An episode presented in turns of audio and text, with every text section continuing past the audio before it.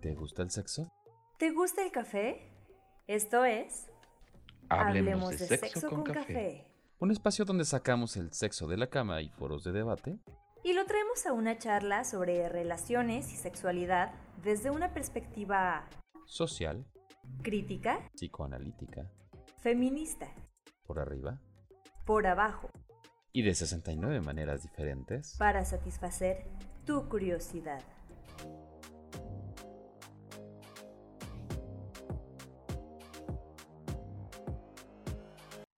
Eh, vamos a dar unos dos o tres minutitos más en lo que se conecta al resto de la gente. Por lo pronto, pues yo quiero aprovechar para agradecer a todos los que nos están acompañando, todos los que ya llevan un tiempo siguiéndonos, que hay por aquí algunos eh, rostros, algunos nombres que leo, que ya han estado en otros cafecitos. Gracias por seguirnos, gracias por acompañarnos en este viaje que hasta ahora ha sido muy divertido, muy padre. Eh, esperemos que podamos seguir dándoles este, eh, acompañándolos, ¿no? O, brindando este servicio eh, que lo hacemos con mucho gusto, con mucho placer y, y, que ustedes nos puedan y quieran seguir acompañando en los cafecitos que, que vendrán. Sí, el plan es seguir, el plan es continuar y vamos a continuar hasta que nos cansemos, hasta que nos aburramos, hasta que ya no haya temas, eso no va a pasar. Cualquiera de las otras pasa antes, ¿no? Tenemos muchos, muchos temas, muchos temas. Les voy a ir adelantando. Quiero aprovechar también pues, los que están por aquí, pues irles diciendo que ya tenemos nuestro tema para el próximo cafecito. Sí, va a ser, ni siquiera sabemos cómo ponerle, pero prácticamente el tema va a ser sexualidad y parentalidad. Es decir, la vida sexual cuando eres madre o padre y además educación sexual para los hijos. Va a ser un tema muy bueno, muy bonito para iniciar el año. El 8 de enero nos vamos a tomar una semana adicional a la que normalmente nos tomamos, que estos cafecitos son cada dos semanas. Entonces va a ser ahora para la tercera semana a partir de hoy. Para los que es la primera vez que se conectan, que no nos conocen o que no han visto nuestros cafecitos anteriores, nosotros tenemos este formato desde una visión eh, psicoanalítica, psicológica, social, eh, abordando temáticas con relación a la sexualidad, al sexo, eh, a los temas de pareja, a los temas de familia, eh, de una manera bastante amena, nos gusta creer, como muy sencilla, que se puedan entender fácilmente las cosas. Ya estamos un poco cansados de este formato de conferencia o de webinar que son muy nutritivos, pero de pronto cansan, entonces aquí nos desinhibimos un poquito, tomamos a veces vino, a veces café, a veces té, o yo tengo un café chiquito. Es como la idea aquí que acompañen esta plática calientita con una bebida caliente también. Así que si no tienen su bebida, vayan porque estamos a unos segundos de comenzar.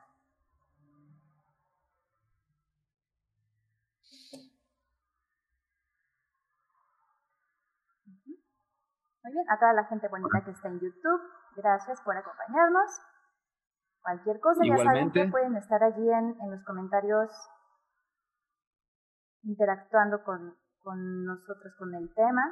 Y bueno, sin más preámbulo, hay personas que ya nos conocen, hay personas que están aquí por primera vez, lo cual es genial. Esperemos no asustarlos, ¿no? El tema de hoy es amor romántico, segunda parte, y responsabilidad afectiva. Ya habíamos hecho una primera parte de amor romántico, deconstruyendo el amor romántico, en donde hablamos con un buen amigo, literato, que habló sobre eh, el desenvolvimiento, la historia del amor romántico en la literatura, y nosotros hablamos un poco acerca de los mitos del amor romántico y de las figuras del amor romántico y algunas relaciones que tiene con problemas de género especialmente. Nos han pedido mucho la segunda parte y le quisimos añadir el bonus de responsabilidad afectiva, que también ha sido un tema muy esperado. Nosotros también tomamos o tratamos de tomar en cuenta todo el tiempo sus comentarios, las cosas que nos dicen, lo que piden, para que a partir de eso nosotros les vayamos brindando el material que ustedes están solicitando. Nos instruimos lo necesario y bueno, yo creo que sin más preámbulos, pues empezamos a esta situación de por qué hablar de amor romántico, por qué es un tema que eh, se solicita tanto, por qué es algo que hace tanto ruido, por qué... Eh, se refiere tanto, ahorita está un poco más de moda hablar de qué es el amor romántico y vamos a deshacer el amor romántico y el amor romántico es malvado o es peligroso. Eh, bueno, vamos a ver un poquito más. La vez pasada hablamos de la historia, de, de, dónde se confirmó o cómo, se fue configurando. Ahora vamos a ver qué alternativas hay, qué diferencias existen, eh, algunos elementos, consecuencia del amor romántico. Bueno, para hacer esto, tenemos, perdón Víctor, es que creo que se te está pasando, tenemos aquí a Víctor, que es la persona que está hablando, mi compañero, eh, Víctor Hitman López, es director de la clínica Lepella de psicoterapia y terapia psicoanalítica, es psicólogo por la Universidad Intercontinental. Y doctor, ahora sí, ya terminó su doctorado en psicoanálisis por el Instituto Mexicano de Psicoanálisis. Cuenta con cursos en sexualidad humana por la Asociación Mexicana para la Salud Sexual y seis años de experiencia en el abordaje clínico. Además es magiquero, rolero, cocinero y ocioso por vocación. Muchas gracias, Flor, tienes toda la razón. Me estaba yendo el avión. Y de esta otra parte, de este otro lado, tenemos a Flor Fuentes Paniagua, psicóloga social por parte de la UAM Xochimilco, diplomada en sexualidades y cuerpo, eh, derechos humanos y política pública por el Centro de Investigación y Estudios de Género de la UNAM, feminista, tuitera, bailadora y magiquera. Muchas gracias. Saludos, Erundina, desde Xiotepec, Puebla. Saludos allá, Paco Ortiz, saludos. Él ya es cliente frecuente. Y bueno, ahora sí, continuamos. ¿Por qué estamos hablando de amor romántico? Siempre hacemos una primera dinámica para interactuar un poquito con ustedes y les pedimos que escriban en los comentarios. En esta ocasión, la pregunta es, ¿Qué hace una pareja tóxica? Esta palabra que está de moda. Exacto, cuando hablamos de tóxico, cuando hablamos de, de esto está mal, esto no debería, o es que esta persona es tóxica, es que ahorita hay TikToks, hay tweets, hay eh, pequeños videos en Instagram de la persona que es tóxica, ¿no? La novia tóxica, el novio tóxico. ¿Qué es un novio tóxico? ¿Qué es una novia tóxica? ¿Qué, entienden ustedes por tóxicos? Mientras nos van escribiendo, porque vamos a estar leyendo sus comentarios, yo les voy a presentar un bonito instrumento que se llama violentómetro. Es un instrumento que fue desarrollado por varias investigadoras de diferentes universidades y que se ha adoptado en las instituciones mexicanas como un instrumento para medir la, los grados de violencia de género contra la mujer que ella vive y los grados de violencia que tú ejerces. Eso también es muy importante. Entonces, este es el violentómetro. Quería uno más grande, pero no, no lo conseguí. Este es un, como un brochure del Instituto Municipal de Puerto Vallarta. Entonces, bueno, por ejemplo, el primero es bromas hirientes, son tres niveles, ¿no? Ten cuidado, la violencia aumentará, reacciona, no te dejes destruir, y el último, necesitas ayuda profesional. En este instrumento vamos encontrando eh, acciones que van, digamos, de lo más sutil a obviamente lo letal, que es el feminicidio. Esto se da tanto en hombres como en mujeres. Eh, es mucho más frecuente en mujeres, pero al momento de trabajar con un violentómetro, sí es muy importante que lo tomemos en cuenta por los dos lados. Hay situaciones de violencia tanto por la parte de los hombres como por la parte de las mujeres. Y si tienen alguna vez dudas, si tienen preguntas, eh, yo les recomiendo, les sugiero que se metan a las páginas de internet, la página del INJUVE, la página de InMujeres, en las delegaciones. Todas las delegaciones tienen las paredes o pueden pedir por un violentómetro y en las delegaciones se los van a dar es que no sé si realmente será, puede ser. Si tienes la, la duda, no pierdas la oportunidad de revisarlo. Total, si no es, no pasa nada. Si es, puedes prevenirlo. Y prevenirlo no significa, ah, es, es violento, es violenta, en ese momento acabo la relación y ya se acabó todo. No, espérame. Hay muchas cosas que se pueden hacer. Sí, bueno, además eso no es prevención, ¿no? O sea, prevención es que no pase es cómo vas a actuar cuando ya te das cuenta de que está sucediendo, de que lo estás haciendo o de que lo estás viviendo. Ya tenemos algunas respuestas. Dice, em, una novia tóxica es aquella que busca su bienestar, no el bienestar de ambos, celos, inseguridades, desconfianza, mentiras, poca comunicación, abusos, amenazar, controlar, manipular. Les voy a decir algo, Eh, celar está en el nivel 5 del violentómetro, ¿no? Por ejemplo. Hay muchos que dicen, ¿no? Controlar, eh, celar, prohibir, imitarte, llegar a violentar, acoso, manipular, controlar, hacerse responsables, no hacerse responsables de sus actos. Todo eso son ya de los niveles altos de violentómetro. Dice, una pareja tóxica invade tu privacidad y pretende controlarla. Mm, ahorita que la encuentro les voy a decir cuál es.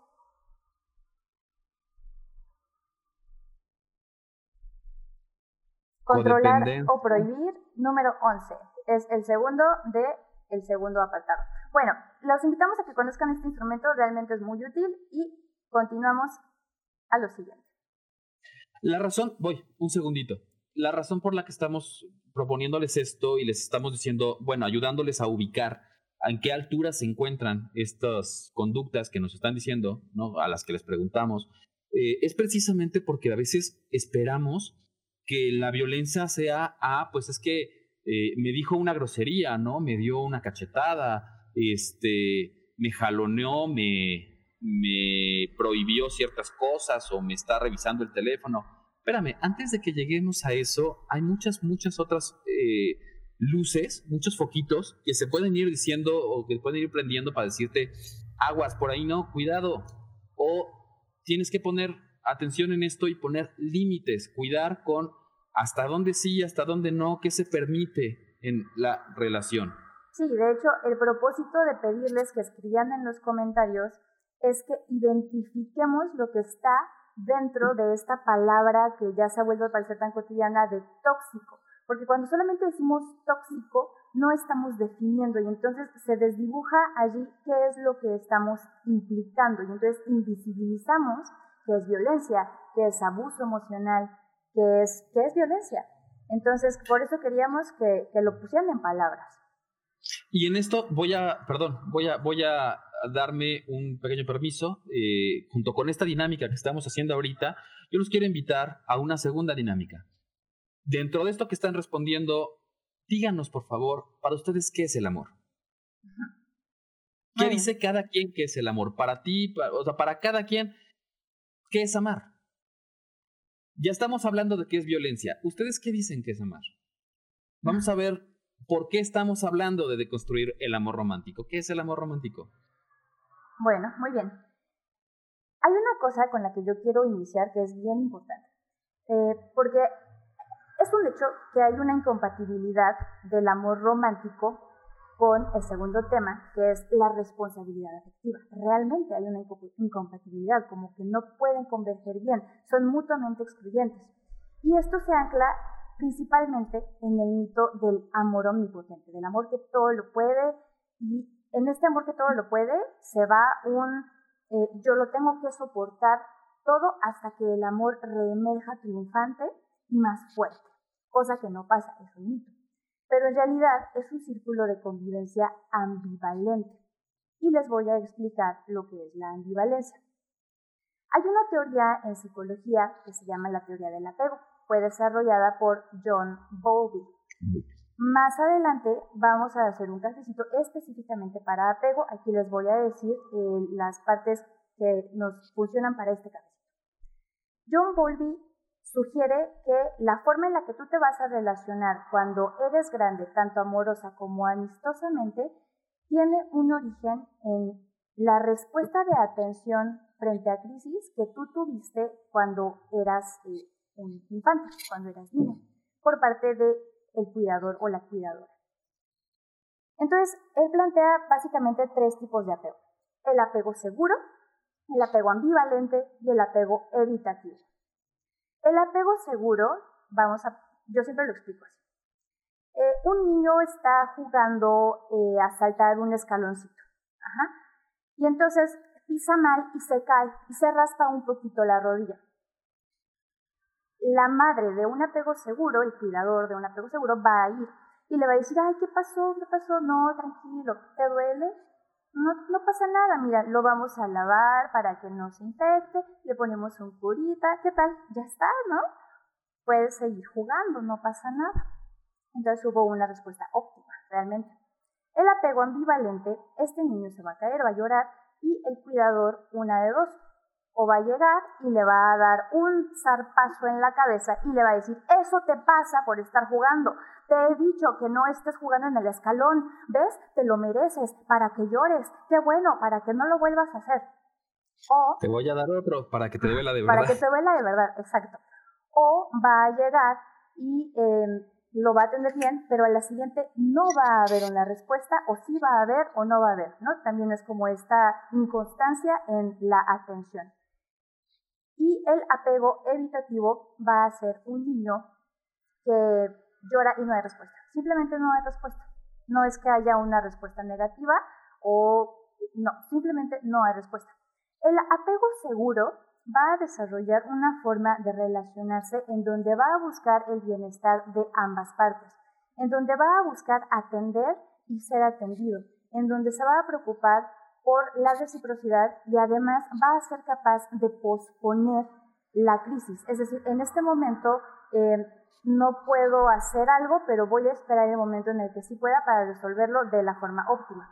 El apego ambivalente va a desarrollar una eh, forma de relacionarse a través del conflicto, porque es a través del conflicto y de la crisis que obtiene atención. Entonces, si yo obtenía atención solamente cuando rompía, cuando me caía, cuando em, hacía algo mal y la atención que recibía era un regaño, bueno, al menos era un tipo de atención, entonces voy a generar conflicto para obtener la atención. Y el apego evitativo va a tener relaciones de muy poca confianza, de muy poca entrega y de muy poca, digamos, eh, reciprocidad, ¿no? ¿no? va a confiar en ti y tú tampoco puedes confiar en esta persona. Lo estoy diciendo de una forma muy categórica para hacerlo fácil de entender. Y bueno, les quería decir esto porque estoy hablando de una forma eh, ambivalente de relacionarnos propia del amor romántico. ¿Hay algo que quieras decir sobre esto, Vic? Sí, por supuesto. Eh, la parte de, la ambivalencia es un tema que a lo mejor en otro momento valdría la pena que profundizáramos un poco más. La ambivalencia es algo típico de cierto tipo de relaciones y a veces también de cierto tipo de patologías o de eh, trastornos de, personalidad, en donde eh, a, veces te a veces te doy, a veces no te doy, a veces respondo, a veces no respondo, que es este apego ambivalente, ¿no? Eh, ¿Qué genera este tipo de apego? Genera dependencia, genera adicción. ¿Por qué? en el cerebro de cualquier persona, si yo te doy unas veces una cosa y otras veces no te la doy, por conductismo, por condicionamiento. Sí, gracias, perdóname. Por condicionamiento, eh, yo voy a ir generando cierto tipo de, búsqueda de respuesta. Lo podemos hacer al momento de condicionar una rata. Si yo a veces, cuando la rata palanquea, ¿no? La, la palanquita, yo le doy un choco crispy, la rata va a decir, ah, ok, si yo palanqueo, me dan Choco Crispy. Pero si yo palanqueo, a veces me lo dan y a veces no me lo dan, la rata se va a condicionar más rápido. Si yo se lo doy siempre, va a tardar un rato en entenderlo.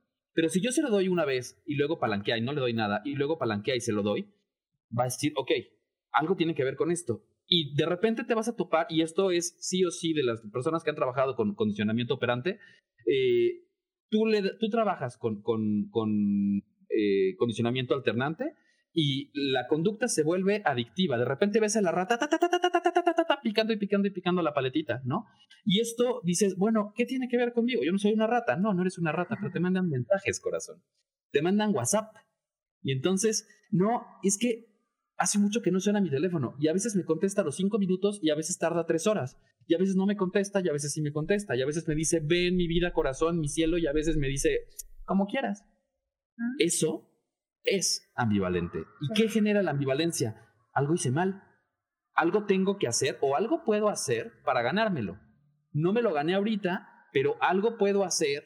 Hay algo en mi control, en mi poder, para que la próxima vez sí me lo dé. Sí, sí, ese es muy buen ejemplo el de los WhatsApps. Bueno, el amor romántico, regresando al tema del amor romántico. Eh, en, el amor romántico las representaciones de relaciones y de figuras amorosas son, o sea, estas figuras clásicas eh, tradicionalistas de telenovela, de película de Hollywood, ¿no? Son profundamente ambivalentes. porque además una persona ambivalente es una persona dependiente, atada, en continua necesidad. Y allí va a estar el sistema, como lo que hablábamos del café anterior, para dotarte de eso que necesitas tan desesperadamente. E incluso las propias redes sociales y su narcisismo compulsivo, ¿no? que fomentan las redes sociales, em, lo, lo, lo promueven y lo aprovechan. Los discursos que circulan en estos medios y en estos contenidos pueden ser y son consumidos con una carga afectiva tan fuerte que transforman la experiencia. Por ejemplo, hace cuánto ustedes no, no, usábamos la palabra tóxico, ¿no? Y de pronto se integra, se integra, se integra, se integra en las interacciones socio eh, eh, digitales, que ya no decimos eh, me siento insegura, es, es tóxico, ¿no? A eso me refiero con que llegan a transformar la experiencia subjetiva por las significaciones que dotan estos discursos a nuestras vivencias. Y con estas significaciones, con estas características, a veces vienen cosas muy buenas, porque nos vienen a veces elementos para ubicar ciertas cosas o para poder nombrar ciertas cosas que antes no se tenían nombre, y a veces se vienen otros elementos que terminan desdibujando las cosas. Yo, por ejemplo, tengo un conflicto con este asunto de la palabra tóxico. Primero les queríamos preguntar esto, pero a mí me choca hablar de tóxico. Es que es tóxico, es que es tóxica. Sí, ¿qué es tóxico? Tóxico es que es manipulador, tóxico es que es violento, tóxico es que es celópata, tóxico es que es este, controladora. ¿Qué es tóxico? Porque cuando tú le pones la etiqueta de tóxico, ah, es que es, es como loco, es que es loco, es que es loca y lo único que haces es devaluar la situación, devaluar a la persona, y, ay, pues es que está loca, ¿no? Pues loca, whatever that means. Es que es loco.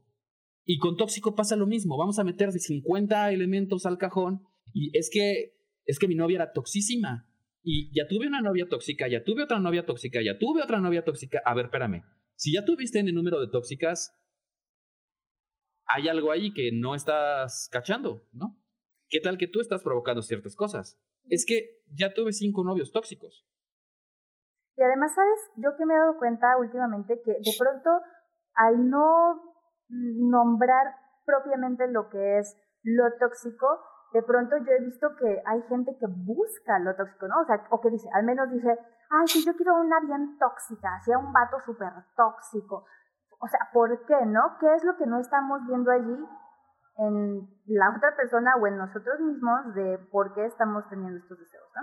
Bueno, em, hay, hay, un, hay una situación que yo les quería plantear porque es una situación que muchas personas han vivido y que me sirve para ilustrar mucho los temas de hoy. Eh, a muchas personas, supongo que especialmente mujeres, no sé, les ha pasado que suben una foto guapa, así bien decoradita, y su pareja, hombre o mujer, quien sea, eh, les dice, oye, quita esa foto, respétame, porque em, te ves muy guapa. Vamos a pensar en eso. ¿Por qué mostrarme como yo soy es una falta de respeto a mi pareja? Vamos a desmenuzar qué es lo que hay ahí. Hay un sentido de propiedad de ti y de tu cuerpo, ¿no? El ya eres mía. ¿Para qué te andas mostrando? ¿Quieres ser de alguien más? Como si esa fuera la única opción. Como si no fuera una opción, pues mira, me, me compré unos lentes nuevos y pues puse una foto de perfil con mis lentes nuevos, ¿no? Para que se vea, etcétera. Flor, Flor, Flor. Pero esto no lo estamos hablando porque las personas que nos están viendo vivan esto. No es como que pase todo el tiempo y a todo mundo le pase. Por cierto, mira mi taza, fosfo, fosfo. Sí, sí, sí, no, a mí solamente me, lo contó una persona que, no, realmente no creo que sea muy común, pero bueno, ahí por si alguien, conocen a alguien, pues compártanle esta reflexión. Eh, ¿por, qué ¿Por qué la primera opción es que si ya eres de una persona es porque ya, porque quieres ser, o sea, porque la única opción es la apropiación o el sentido de propiedad de otro. Y además aquí hay un sentido de autoridad muy falaz, que es un yo soy tu pareja y me respetas. Y entonces cuando ese tipo de aseveraciones o de categorizaciones se presentan, estamos frente a una estructura jerárquica de la relación, lo cual obviamente supone una subordinación y por lo tanto formas de abuso emocional que van a derivar de esta jerarquía.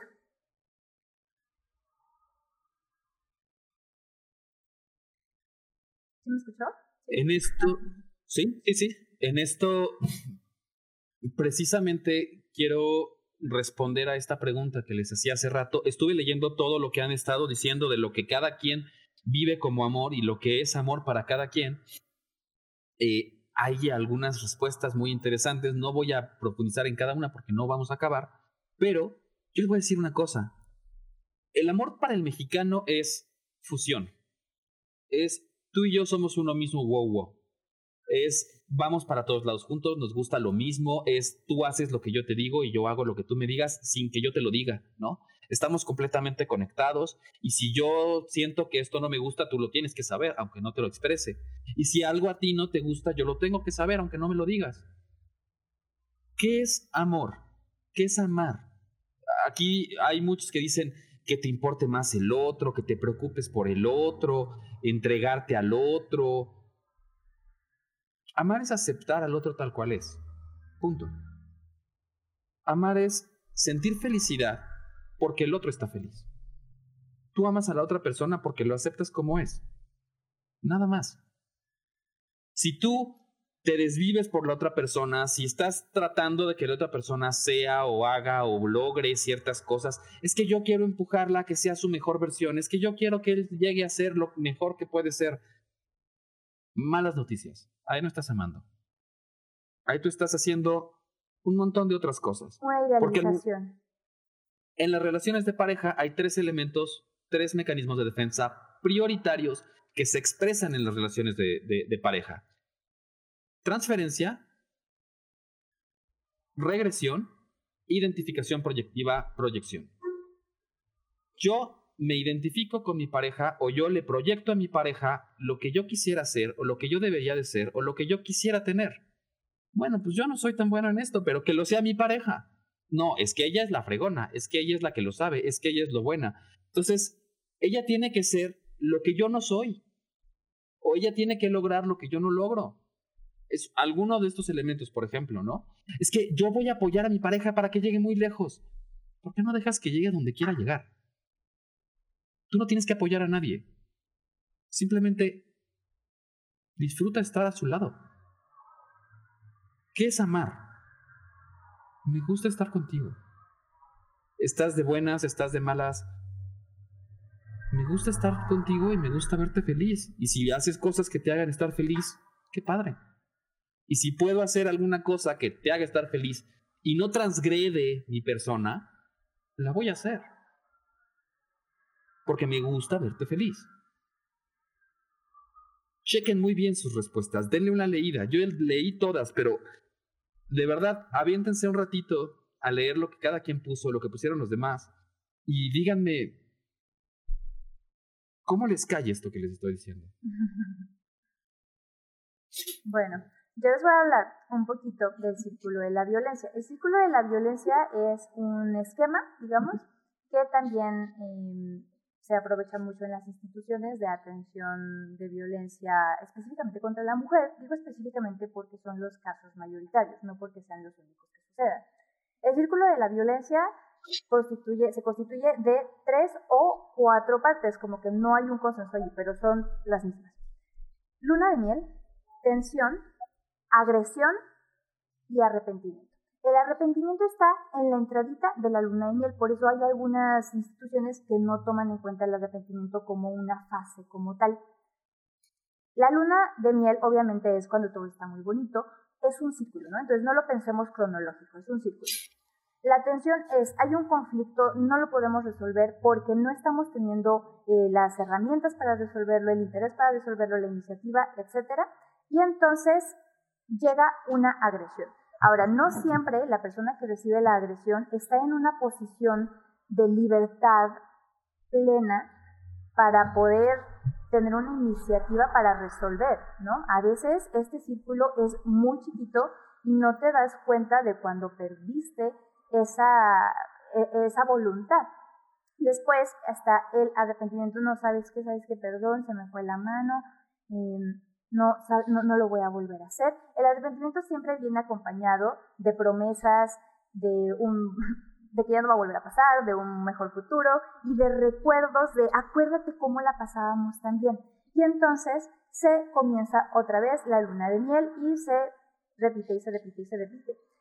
cada vez que se va repitiendo, las fases se van haciendo cada vez más pequeñas, especialmente la de luna, de miel y tensión. Y entonces entramos en una dinámica ciclada de agresión, medio me arrepiento, es muy chiquito, ¿no? Entonces ya no te das cuenta muy bien y entonces para ese momento ya se volvió una dinámica codependiente, recordemos la ambivalencia, que, eh, que, que basa la relación en el conflicto, en la presencia de estas agresiones.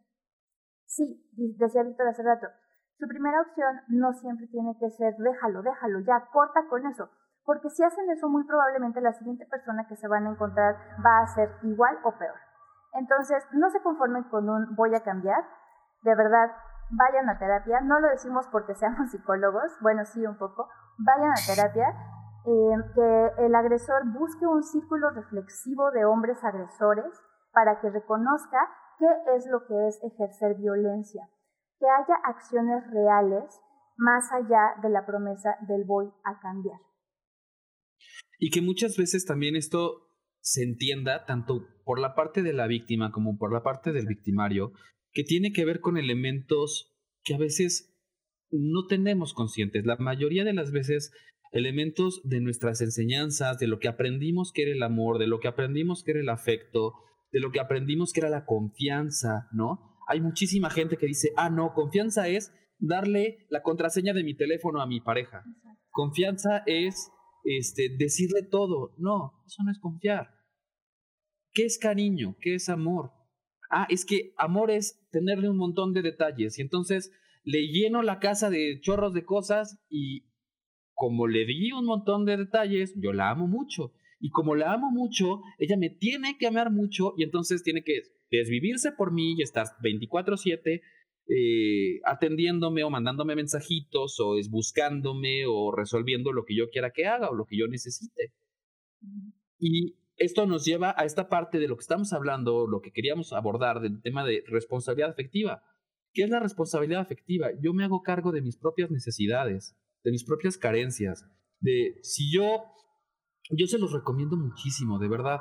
Si hay parejas por aquí, si hay personas que están iniciando una relación o que ya están en vías a irse a vivir por, por su cuenta, con su pareja, antes de vivir con su pareja, vivan solos. Primero dense un tiempo para vivir solos. ¿Qué hace vivir solo?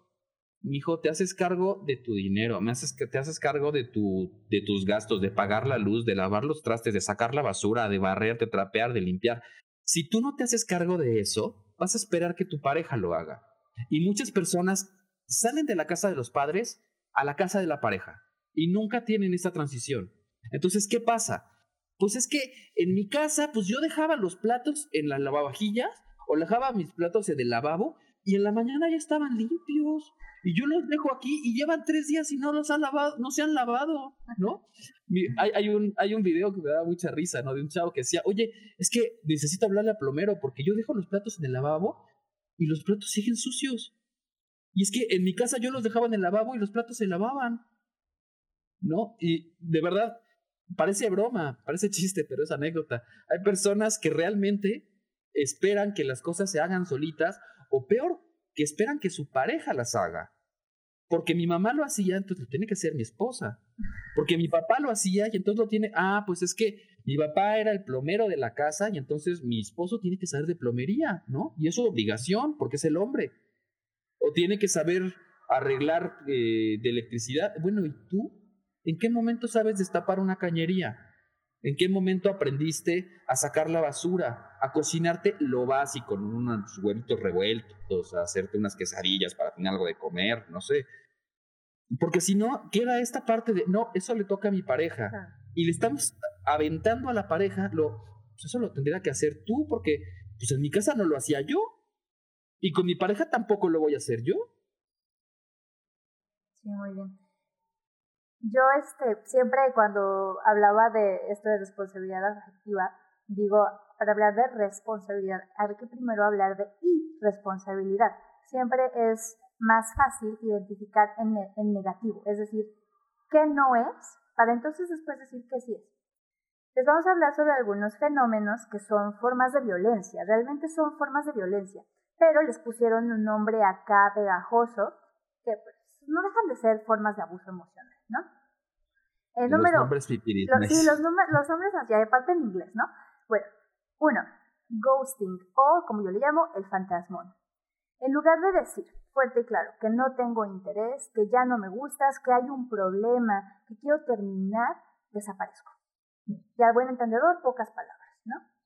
Esto causa una fuerte confusión en la persona que, que, lo recibe. Una culpa de qué hice mal, qué pasó, qué pudo haber pasado de un día a otro para que esta persona se fuera.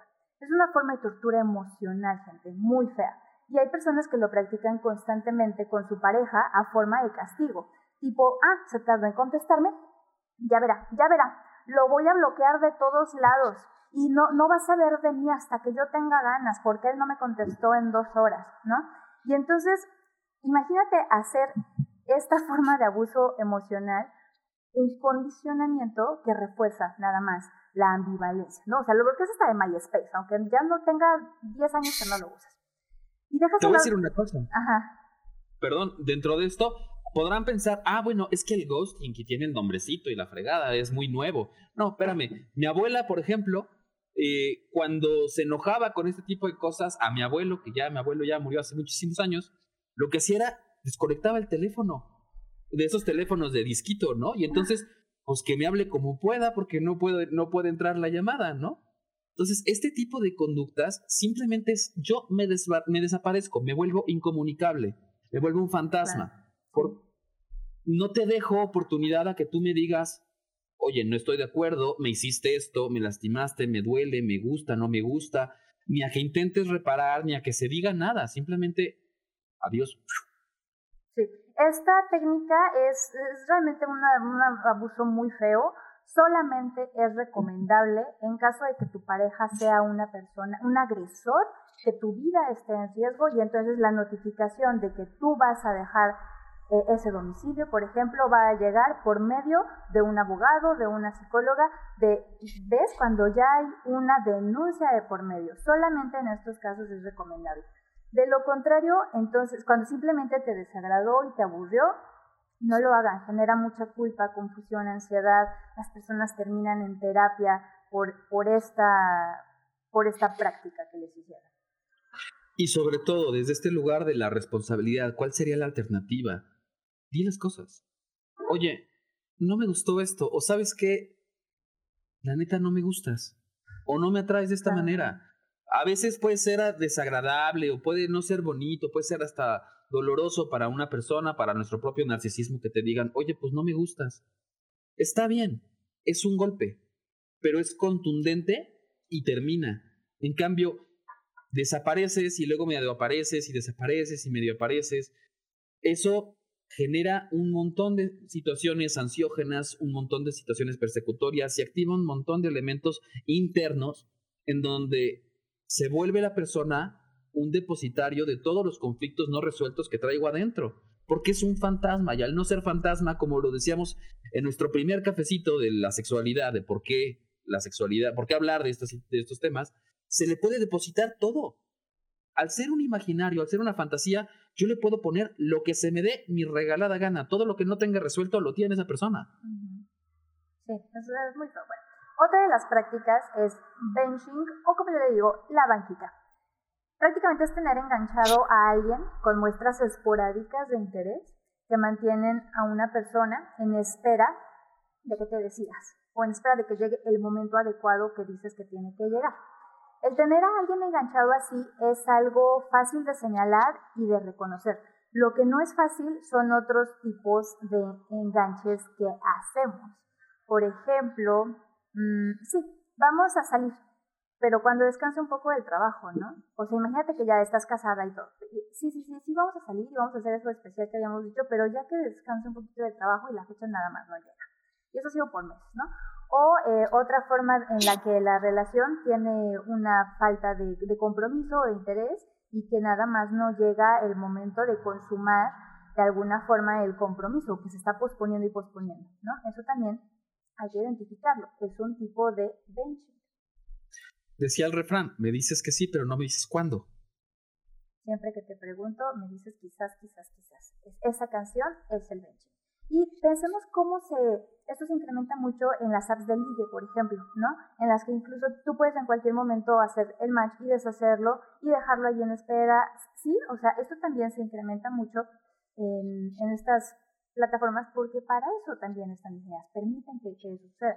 Lo que esto genera en quien lo recibe es decepción, coerción y un sentimiento de abandono.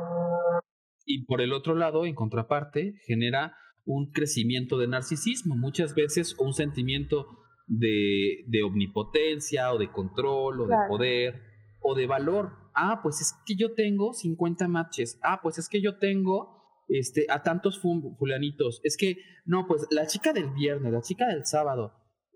Porque tengo un montón de opciones, todas en stand-by. Cuando también esto muchas veces tiene que ver con lo que decía Flor al principio de los tipos de apego, el apego evitativo. Es una forma de mantener a las personas a te quiero, pero de lejitos, porque no soporto que estés de cerca, porque me duele o porque me preocupa que seamos íntimos, que me veas como la persona que soy. Otra más, que ya es la penúltima, es el gaslighting o luz gaseosa, como que no se me ocurrió una forma jocosa de traducirlo. Esta es una forma de manipulación muy sutil. La lampareada. Que la lampareada, que prácticamente te hace dudar de tus percepciones, de tus juicios, de tus emociones, de tus reacciones, de tus respuestas, de tus pensamientos, devolviendo el llamado de atención inicial a ti, a la persona que lo hizo inicialmente, y entonces ni se resuelve el problema, ni la otra persona se lo va a cuestionar, y entonces terminas tú preguntándote si a lo mejor sí estás exagerando, si a lo mejor realmente solamente está pasando en tu cabeza, si realmente las cosas no sucedieron así, tú lo malinterpretaste. Cuando esto se convierte en una práctica recurrente y constante, tiene consecuencias personales muy graves, al grado de que terminas eh, mintiendo para, no, para que no se te cuestione agrave que no puedes tomar decisiones pequeñas porque piensa, ya estás dudando de tu juicio y de tu criterio. Pides demasiadas disculpas con todas las personas, aunque estén fuera de la relación, porque piensas que lo que estás haciendo constantemente está erróneo. Esto ya existía desde hace mucho tiempo, como les digo también, y a esto se le llama o se le denomina en el aspecto clínico relaciones esquizofrenizantes. ¿Qué es una relación esquizofrenizante? Y no se da exclusivamente en parejas. Ojo, todo esto que estamos diciendo se da también entre familiares. Esta particularmente es muy frecuente entre las madres mexicanas. Es el, yo te digo una cosa y hago otra, ¿no? O yo te digo una cosa y te hago que dudes de lo que pasó. Ah, yo te dije que llegaras a las 10 y llegas a las 9. No, pero te dije que llegaras a las 8. ¿Pero no me dijiste a las 10? No, yo te dije a las 8, ¿no? Por decir una cosa. O eh, esta situación, que, por eso lo, lo, hago énfasis con las, con las eh, figuras de las madres mexicanas, porque está mucho esta parte de la madre mexicana nunca se equivoca, ¿no? Ah. Ella siempre tiene la razón o ella siempre te dice lo correcto o lo que está bien y tú te tienes que callar o tienes que aguantar. Eh, ¿Qué te genera esto? Yo no sé nada. Yo tengo duda de todo, porque, a ver, ¿me dijo esto o no me lo dijo? Es, que quiero que guardes la ropa y que saques al perro y que... Ah, bueno. Eh, guardo la ropa, saco al perro, pero te dije que lavara los trastes. No, no me lo dije. Sí, sí te lo dije. Y ya te metió la regañiza de que tenías que haber lavado los trastes. Y a lo mejor a la que se le olvidó fue a ella, ¿no? En el caso de las parejas, es que yo te dije que quería comer esto, ¿no? Es típico la, la, la pelea de este, no, es que quiero que vayamos a, vamos a comer. ¿Qué quieres comer? Pues lo que tú quieras, ¿no? Este, bueno, pues vamos a comer comida china. No, no quiero. Vamos a comer este comida italiana. Eh, vamos a comer tacos. No, pues no quiero. Comida italiana. No, pues tampoco quiero. A ver, ¿no me dijiste que lo que yo quiera? No, pues es que eso no me gusta. Pero entonces no me digas que lo que yo quiera. Yo te estoy mandando un mensaje confuso. Te estoy diciendo una cosa y después, te estoy diciendo que eso que tú me estás diciendo, a lo que estás respondiendo, no es cierto. Y cuando se desespera la persona, es que, ¿por qué? Pinche loco, ¿por qué me gritas? Pinche loca, es que estás en tus días. Y ya se, y entonces, quien queda lavándose las manos es la persona de, no, el loco eres tú, la loca eres tú. Yo que te hice enloquecer, no hice nada. Ese es el gaslighting. Sí, y, y, es bien, bien, bien peligroso porque es muy sutil, muy sutil, muy sutil. Ese ejemplo de las mamás me encantó porque está muy bueno como para identificarlo, ¿no? Y el último es el love bombing o bombardeo romántico, que es una técnica muy fea también, muy peligrosa, de manipulación. Eh, prácticamente una de las partes es ultra atenta con la otra, así como, como Víctor lo estaba manejando de yo quiero que tú me lo des todo, bueno, esta persona lo da todo, hasta que no, hasta lo que no le piden. O sea, estamos hablando del mundo color de rosa con regalos, notitas, exceso de mensajes, mucha presencia en las redes sociales, pero un exceso de presencia en las redes sociales de la otra persona, mucho tiempo juntos, es necesario para que cada vez tengas menos tiempo para ti o para otras personas. Y cuando te das cuenta, esto es algo muy lento, cuando te das cuenta, tú ya te perdiste en esta lluvia de regalos y ya estás presentándolo a tus papás, eh, sin que te des cuenta en qué momento avanzó tan rápido, hasta teniendo conversaciones sobre vivir juntos y tú estás ahí, a ver, espérate, espérate, ¿qué? ¿Qué? Ya está, no, espera. Eh, esto hace que se acelere mucho la relación, que tú te desdibujes mucho dentro de la relación y hace muy difícil alejarte o cuestionar esas acciones, porque se supone que es lo deseable, es lo que está en las películas, ¿no? Los detalles, así. ¿Por qué me dejarías si yo te lo doy todo? ¿No? Lo que genera en quien lo recibe es codependencia, miedo y mucha soledad, porque también te va alejando. En este sentido, yo les, les sugiero, les comento, con esto que ustedes decían, por eso les, les decía esta pregunta de qué es el amor, ¿no? Eh, si tú dices, o si tu pareja dice, no, lo que pasa es que si tú te vas me muero, es que tú eres mi todo, es que tú eres mi vida, es que, eh, eh, es que tú eres, este, el aire que respiro, es que tú eres lo único que me importa, tú eres, tú eres lo que más me importa. Aguas, mucho cuidado con eso. ¿Y por qué cuidado? No nada más es la frase, no nada más es lo que la persona va a colocar, es que tú eres mi todo. Entonces, ¿qué estás esperando de mí? Si tú eres mi todo, tú quieres todo de mí. ¿Y qué es todo? Todo es todo. Tú eres mis traumas, tú eres mis dolores, tú eres mis problemas, tú eres mi solucionador de todo, mi solucionadora de todo, mi excusa para todo que yo no quiero hacerme responsable, que yo no quiero resolver, que no sé qué hacer con mi trabajo, que no sé qué hacer con mi carrera, que no me gusta mi vida, que no soporto a mis padres, que no sé cómo hacerme cargo de mi economía, que no sé cómo hacerme cargo de mi tiempo, que no sé administrar mis cosas, mis recursos. Eso es tu responsabilidad porque tú lo eres todo. Te lo están diciendo. Y este tipo de cosas muchas veces son muy evidentes, pero dentro del velo del enamoramiento, no lo alcanzamos a notar. Cuando la persona te dice, es que eh, sin ti me muero, aguas con eso, porque ¿qué te está diciendo? Si te vas me mato. Porque esas son las narrativas del amor romántico. Por eso yo insisto, hay una incompatibilidad entre la responsabilidad afectiva y el amor romántico.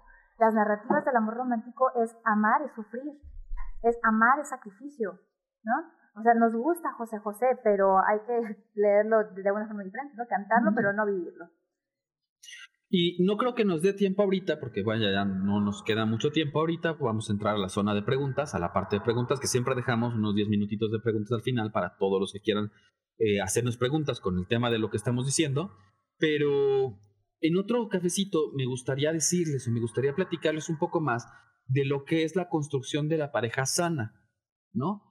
El ideal de la pareja sana, los proyectos de pareja, lo que es amor, lo que es pasión, fuera del amor romántico. Ahorita estamos deconstruyendo y como estamos deconstruyendo tenemos que hablar de lo patológico, tenemos que hablar de lo que, eh, de, lo que falta, ¿no? de lo que está mal, de cómo identificarlo. Pero en otro momento vamos a hablar de lo que está bien. ¿Qué es lo que hay que buscar? ¿Qué es lo que permite que el desarrollo de una relación de pareja se pueda dar sanamente? Que no significa que ya por eso la pareja va a ser intocable o va a sobrevivir a todo, nunca se va a destruir. No, no, no, se puede separar. Pero la relación va a ser distinta, va a ser más sana. Inclusive la separación puede ser una separación sana. Sí, claro, amorosa, ¿no? Con mucho cariño. Ya hablamos sobre algunos de estos aspectos en el cafecito de consentimiento, que fue el segundo, y en el tercero el contrato de pareja. Las y los invitamos a que nos vayan dejando sus preguntas, si tienen alguna pregunta. Mientras, yo les voy a, eh, voy a cerrar yo con esto porque yo les prometí que les íbamos a dar algunas estrategias de detección y resolución y por lo tanto ejercer y practicar la responsabilidad afectiva. Uno, hacer un balance de esfuerzos de las partes de la relación. Y sí, esto incluye un esfuerzo relacionado con la vida sexual. El interés por el placer del otro, todo eso. Eh, número dos, identificar cómo son las peleas. ¿Cuáles son las causas? ¿Cómo se desarrollan? En desarrollar me refiero a tonos de voz, interés en resolverlo, hay presencia de chantajes que desvían la discusión a otros problemas y al final no se resuelve ni uno ni otro. Hay admisión de responsabilidades. Tres, identificar cómo son las resoluciones o las reconciliaciones. Se resolvió el problema inicial, se aprendió algo que nutra para futuras referencias y que en el mejor de los casos ayude a prevenirlas. Ambas partes se esforzaron activamente en resolver el problema o la otra se esperó a que pidieras disculpas y tú lo resolvieras solito. La que sigue. ¿Ha habido cambios en tus relaciones amistosas? A veces es prudente escuchar cuando tus amigos te dicen, es que desde que andas con esta persona has cambiado mucho, ya no te vemos nunca. Y hacer una recapitulación de si tus relaciones sociales han cambiado. ¿Hay respeto por la privacidad del otro?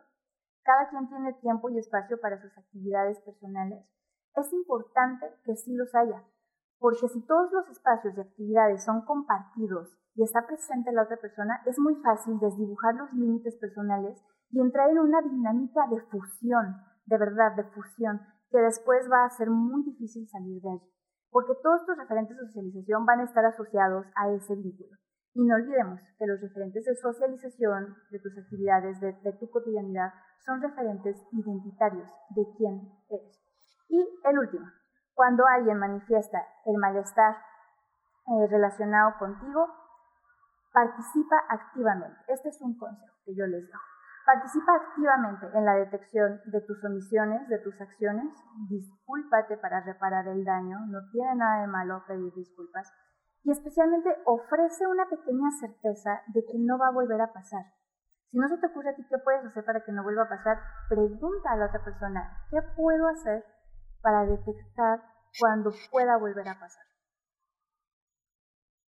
Si han sufrido situaciones de violencia, si han vivido relaciones de violencia, si fueron expuestos durante mucho tiempo a situaciones de violencia intrafamiliares, de verdad, acudan a terapia busquen ayuda, busquen apoyos, no tienen que venir acá, tienen muchas opciones. Está el Instituto Nacional de la Mujer y Mujeres, está Moresby para hombres violentos o para hombres que han vivido situaciones de violencia, está CONAVI, está INJUVE, eh, hay un montón de instituciones psicoterapéuticas, instituciones de terapia psicoanalítica, hay de todos los costos, personas que tienen dificultades económicas pueden ir a lugares que tienen cierto tipo de apoyos accesibles.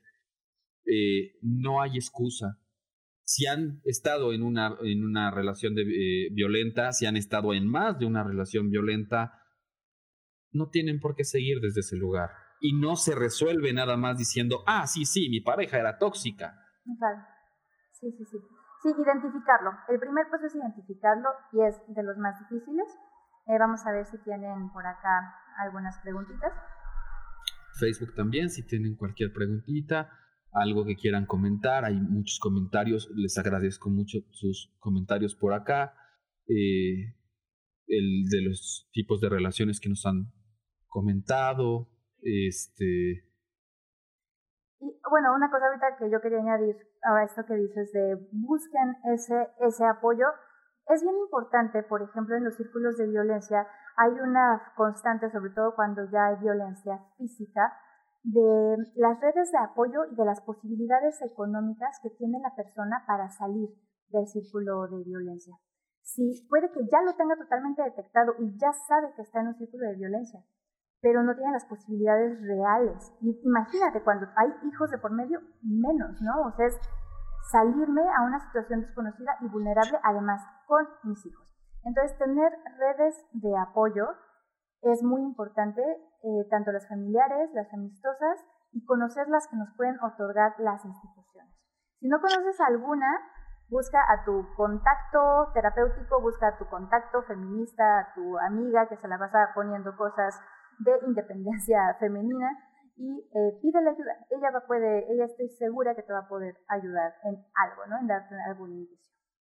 ¿Qué son redes de apoyo? Son todos los lugares en donde puedes sentirte escuchado, escuchada, en donde eh, puedes eh, tener un espacio distinto, separado o ajeno al lugar o conflicto, al lugar del conflicto. Por eso es importante, como dicen por ahí, no poner todos los huevos en una sola canasta. ¿Eso qué significa?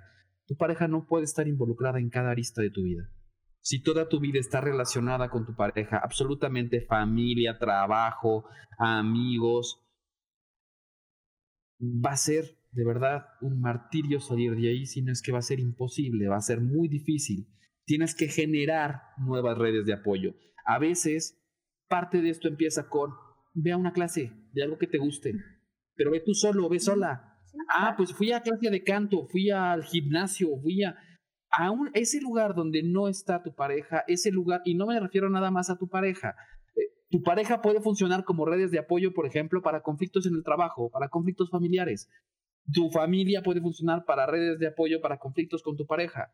Tu trabajo puede funcionar como red de apoyo para conflictos con tu familia. Todo lo que sea ajeno del lugar del conflicto te sirve como red de apoyo. Por eso es importante que haya una diversidad de actividades, una diversidad, una riqueza del mundo interno, que vamos a hablar del mundo interno y de esta parte en otro momento. Pero de nuevo, les quiero eh, invitar, todavía no tenemos muchas preguntas por aquí, tenemos una, ahorita, se ahorita la respondo, o lo intentaré. Eh, les voy a dejar el link con todos los cafecitos anteriores que hemos tenido anteriormente, del 1 al 7. Este, por si les interesa verlos, tenemos de responsabilidad afectiva, tenemos... Este es el de este, responsabilidad afectiva. Este es el de responsabilidad afectiva. Eh, de consentimiento, de la primera parte de reconstrucción, parafilias, fantasías sexuales. Relaciones alternativas, relaciones alternativas, están realmente muy buenos, ojalá les haya gustado a las personas que este es el primero que ven. Y frente a esta eh, pregunta que, hay aquí, que es cómo sobrellevar, salir del trauma eh, que deja una relación violenta. Mm, lo primero siempre es la terapia, siempre, siempre para la reparación del daño, para la detección de secuelas y de precuelas, ¿no? Cuando yo en pláticas, conferencias, etcétera, clases, he hablado sobre la teoría del apego, siempre, siempre, cada vez hay una personita que se queda hasta el final, hasta que todos salen, y me, me espera y me dice, ¿hay forma de salir de, si yo estoy en una salir de esa y mejorar, como así, hacer un upgrade al seguro? Claro que sí. El mismo Bowlby dice que una de las formas, hay muchas, ¿no? Una de las formas de salir es casi que literalmente juntarte con personas que tengan otro esquema de apego. Sin embargo, eso funciona para arriba y para abajo. Y lamentablemente es mucho más fácil que un apego seguro se baje a un apego ambivalente porque recordemos que los referentes de las relaciones que nos bombardean por todos lados tienen una naturaleza ambivalente. Entonces también eso, buscar diferentes tipos de personas para relacionarte es una forma. Para sobresalir o para llevar, para, para sacar adelante o salir del trauma que deja una relación violenta, pues primero hay que hacer un balanceo, ¿no? Una revisión del daño, qué tan profundo llegó y de qué maneras estos daños se pudieron haber conjuntado o unido con elementos ya heridos que tenías previamente porque yo te puedo asegurar, nadie elige a la pareja nada más porque sí. Es que elegí al macho golpeador y violento.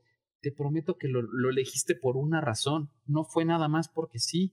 Es que elegí a la chica este, manipuladora o que nada más me pone el cuerno 50 veces. Sí, seguro lo hiciste por alguna razón. Y si no resuelves ese asunto, vas a volver a caer en eso. Así es. Entonces, eh, no es un camino fácil. Por favor, no caigan en las garras de estos grupos. Vayan con quien quieran, pero que tengan una buena certificación. No caigan en estos grupos de coaching donde yo te voy a resolver y en tres sesiones o en la palabra mágica y mira, tú vas a repetir y vas a hacer tu lista cinco veces.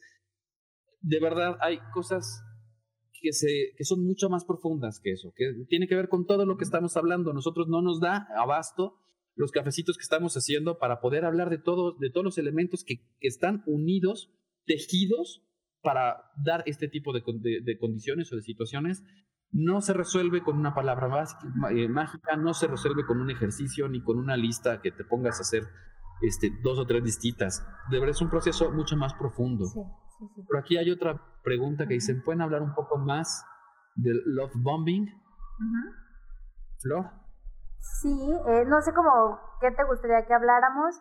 Es, em, es una técnica de manipulación del, mediante que, que envía señales, esto es muy importante, esto no lo mencioné del love bombing, envía señales que son visibles, no solamente para ti, ¿eh? es muy importante eso, son visibles para tus círculos cercanos.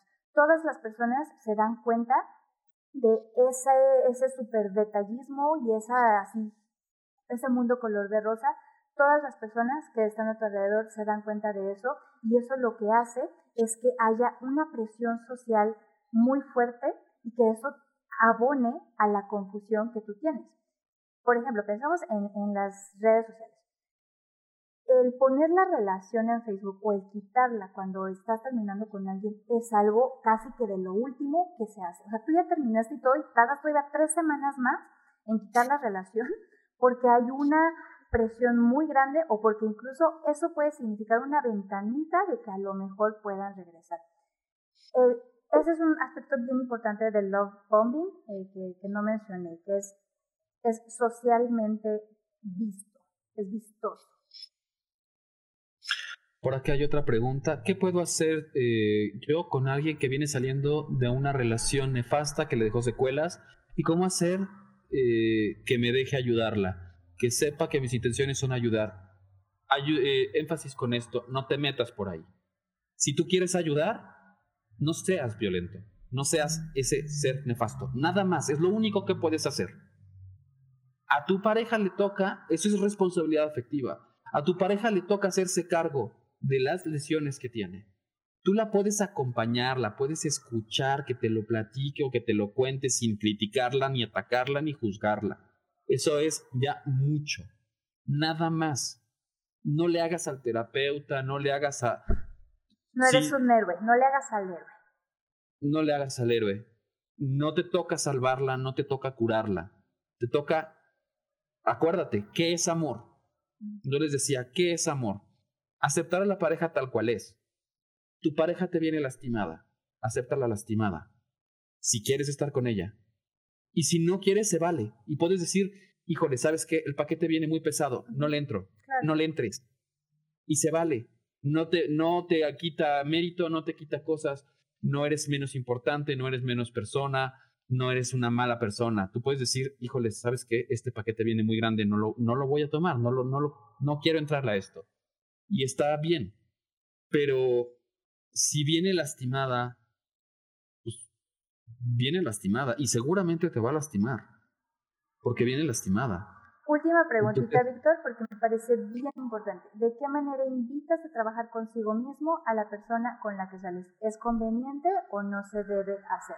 Te la dejo a ti porque tú trabajas el abordaje terapéutico. Mira, yo lo que te recomiendo es eh, que tú menciones o que tú comentes lo que, a ti te, lo que a ti te falta o lo que a ti te está lesionando, te está lastimando. Es muy diferente que tú, desde tu responsabilidad, desde lo que te compete a ti, digas, oye, esto no me gusta o no me siento cómodo con esto o esto me lastima o esto me duele y que le dejes a tu pareja que lo resuelva con las herramientas que tenga y a lo mejor, si está dispuesta, o decirle, oye, ¿sabes qué? Creo que te vendría bien que fueras a terapia o podrías ayudar o podría ayudarte. Y si tu pareja quiere entrar, va a entrar. Si no quiere entrar, no lo obligues. De verdad, a mí me toca, en, en varias ocasiones me ha tocado recibir pacientes, me pasa más con hombres, que llegan los hombres a todos regañados, ¿no? Luego llega así el, hombre de dos metros y todo regañado. Bueno, ¿y a qué vienes? Claro. O sea, es que mi esposa me dijo y si no vengo, se divorcia de mí. Y van por el problema que la esposa detectó, no por el problema que ellos detectaron. Y si no hay una detección de un problema, no, aunque vayas a terapia, no te va a servir. Por eso estoy peleadísimo con la palabra tóxico. Porque si tú le dices, ah, es que eres tóxico, no le estás diciendo, es que eres manipulador, es que me chantajeas, es que todo el tiempo estás deprimido, es que todo el tiempo estás enojada, es que todo el tiempo me, me celas, es que eres bien este, presumida, no sé pero si tú le pones un nombre y tú le dices, es que eres bien presumida o eres bien celosa, y su hermano le dice, eres bien celosa, y su papá le dice, eres bien celosa, ah, bueno, como que aquí hay algo. Pero si es que eres tóxica, ¿y eso qué se hace? Me voy y me tomo un perto bismol o este, que me quiten la válvula de la toxicidad. ¿O qué se hace con eso? Sí, es importante nombrar. Em, muchas gracias, muchísimas gracias a todas las personas que nos acompañaron. Nos vemos hasta el 8 de enero.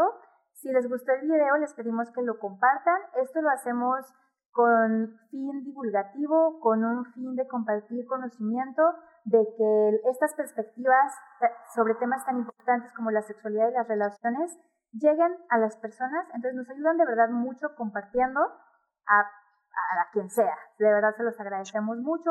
Es viernes por la noche y ustedes nos dieron una hora de su tiempo. Que pasen un fin de año agradable. Cuídense mucho de la COVID.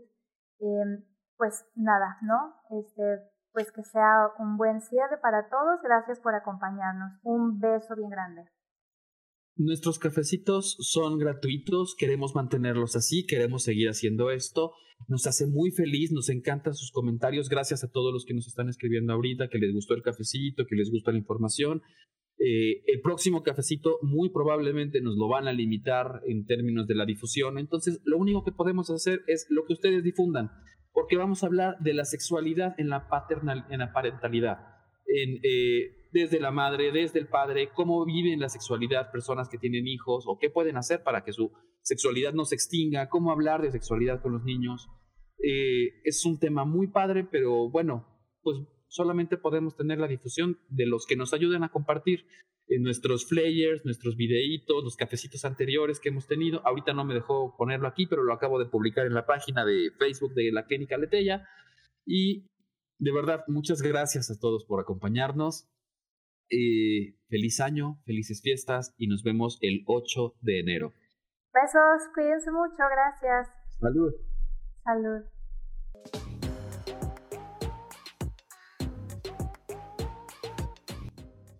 fue una emisión más de Hablemos de Sexo con Café. El programa quincenal donde atendemos tus ganas de saber. Si te gustó, comparte y sigue en nuestras redes en la descripción.